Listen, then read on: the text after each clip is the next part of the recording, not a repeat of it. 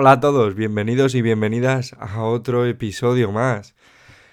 Bien, este es el cuarto episodio y vamos a tratar un poquito en este episodio de intentar explicar el gas, eh, qué es, por qué está ahí y, y bueno, pues qué son también las fees de, de Bitcoin.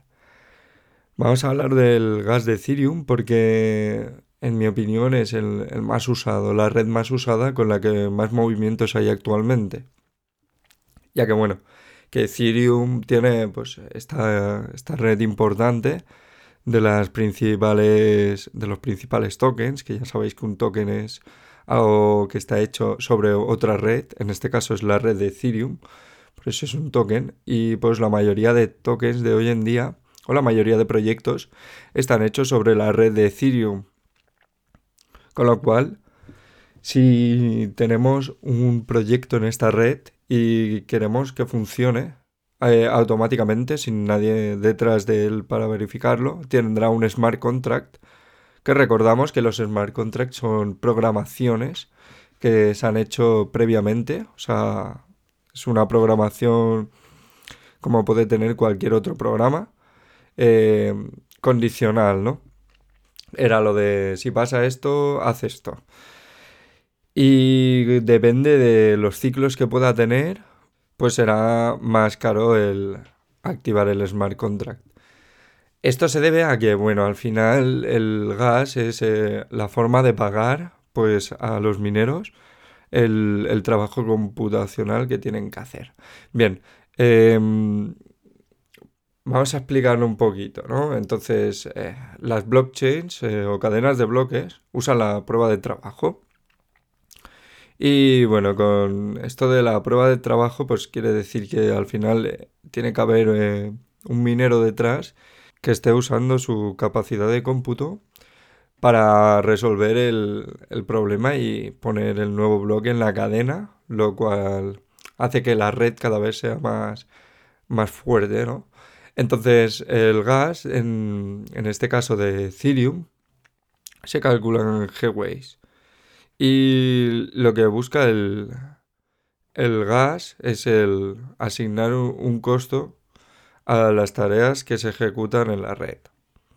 Que bueno, que esto mantiene pues el funcionamiento de la red y que los mineros eh, tengan una recompensa por, por el mantenimiento de la red. Entonces también eh, lo que hace es eh, aumentar la seguridad del sistema, porque por ejemplo un hacker no podría eh, enviar spam o realizar un D2 que sobre la red.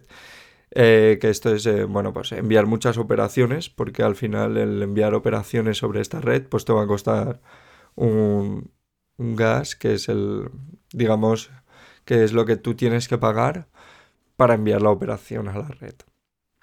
Explicando esto un poco más sencillo, pues es al final, tú vives en Madrid y te quieres ir a Barcelona.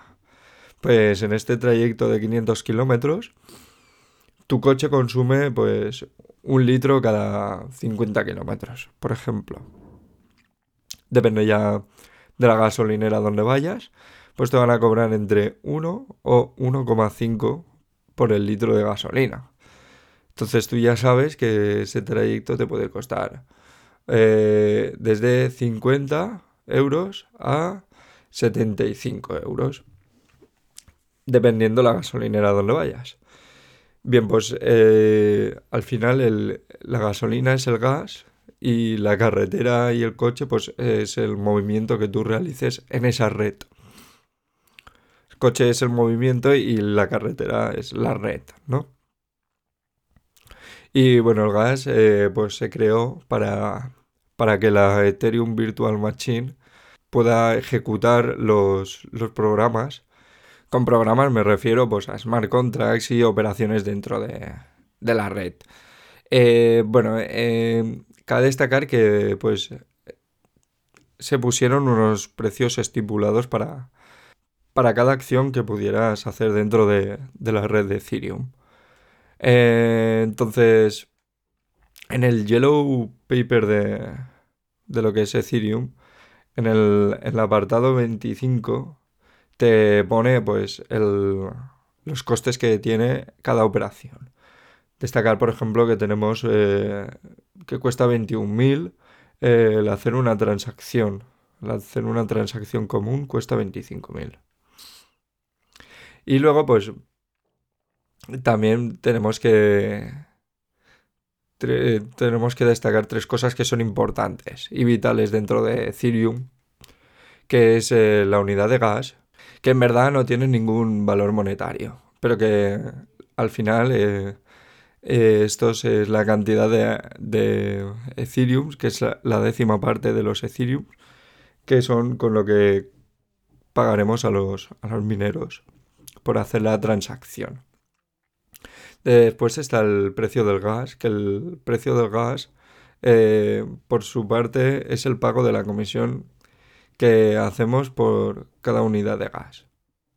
Es un precio que elegimos pagar por cada unidad y lo hacemos usando unidades decimales de Ether, que son los llamados Gwei que he comentado anteriormente. Y bueno, esta comisión eh, es la que te permite pues, tener prioridad de atención. Si pagas más por cada unidad de gas, pues más rápido los mineros se tomarán tu transacción y la llevarán al bloque, al bloque nuevo que están haciendo. Y luego tenemos, pues bueno, el límite de gas, que este valor es el que indica la cantidad máxima de unidades de gas que la red de Ethereum puede manejar en un momento dado. Y bueno, esto supone un límite que, claro, que los mineros no pueden sobrepasar es, eh, digamos, el precio máximo que pueden tomar por, por cada transacción. Entonces, bueno, eh, por ejemplo, como comentaba anteriormente, en el Yellow Paper, en el apartado 25, podemos ver que el gas limit de una transacción es de unas 21.000 unidades de gas. Esto significa que, bueno, que ninguna transacción sencilla dentro de Ethereum consumirá jamás más de esta cantidad de gas. Eh, luego tenemos, por ejemplo, los gas de un smart contract, que es eh, de mayor valor, más caro el gas, y variable. Variable porque los smart contracts pues, eh, pueden ser programaciones cíclicas, entonces tardará más en, en, resolver al final el smart contract. Y bueno, suele estar en torno a los 130-145 mil unidades de gas. Y estas unidades lo que hay que hacer es luego eh, las tenemos que multiplicar por el costo del gas y así sabremos pues cuánto cuántos decimales de Ethereum nos cobran por, por eh, aplicar la transacción o aplicar el smart contract. En Bitcoin pasa algo igual con las fees. En Bitcoin tenemos fees. La diferencia de Bitcoin a Ethereum es que no, no tiene smart contracts. Y que bueno, que las fees de, Bitcoin están más eh, preparadas para que no hayan ataques, como hemos comentado antes, que no puedan tumbar la red por las operaciones, ya que cada operación te costará, te costará dinero, ¿no? Por así decir, realizar la operación. Y luego, aparte de esto, pues eh, es la, la forma de compensar a los que están manteniendo la red, porque al final digamos que las redes estas, tanto la de Ethereum como las de la, de Bitcoin, la de Cardano, todas estas redes eh, se sostienen gracias a usuarios que, pues, uno, están usando la red, dos, la están manteniendo y tres, eh, mantienen los libros contables también de esta red. Entonces, eh, para los que están manteniendo la red, al final la forma de compensación es esta, mediante los, los fees o, los, o, el gas, en este caso de Ethereum, que cuesta el mantener la red. Eh, por ejemplo, el hacer en Uniswap, que es un, un DEX, eh, un, un, exchange descentralizado, aquí el swap es más caro que una transacción normal. ¿Y por qué? Porque dentro de Uniswap lo que hay es eh, muchos smart contracts que lo que hacen es, pues en pools que hay dentro del ecosistema, te cambian lo que tú estás aportando. Si estás cambiando Ethereum por USDT, que es la moneda estable de, los dólares, pues dentro de Uniswap se hará un, un smart contract, se activará un smart contract que te cambiará el Ethereum por, por este caso eh, sería el USDT y esto conllevará unas fees porque la máquina habrá estado trabajando el smart contract. Bien, espero haberme explicado un poquito. Eh, es un poco complejo lo del gas. No sé si se ha llegado a entender bien. Pero bueno, la, base es esa, ¿no? Eh, que al final todo lo que hagamos dentro de la red, claro, tiene que llevar un precio porque así nos abusa, como primera condicional nos abusa de la red y como segundo, pues eh, al final mantienes el ecosistema, pues eh, manteniendo a los, a los que están trabajando en la red gracias a, estas, estos pagos de, de fees. Y lo que estamos viendo ahora mismo, el precio por las nubes, se debe bueno, a la congestión que tiene la red de, de Ethereum. Es decir, al final es limitada. Tiene la, la capacidad de hacer un bloque por 16 segundos entonces, al final, hasta que no se mine ese bloque, no pueden entrar nuevas transacciones. Y esto es lo que congestiona la red, que cuanto más movimiento haya, eh, más congestionada estará la red. Y se debe también a porque algunas criptomonedas que son stablecoins, que esto quiere decir que está ligado al, valor del fiat real, es decir, una criptomoneda de Tether en este caso, por ejemplo, de USDT, eh, vale un, dólar americano. Y entonces, eh, como esta criptomoneda, bueno, este token está en esta red, pues las transacciones que se hagan con, esta, con este token al final también están congestionando toda la red de, Ethereum. Con lo cual, si pagas más, eh, llevarán a cabo antes tu transacción y si pagas lo justo, puede que se quede ahí eh, esperando a cogerla, a, que un minero la coja para meterla e incluirla en un bloque.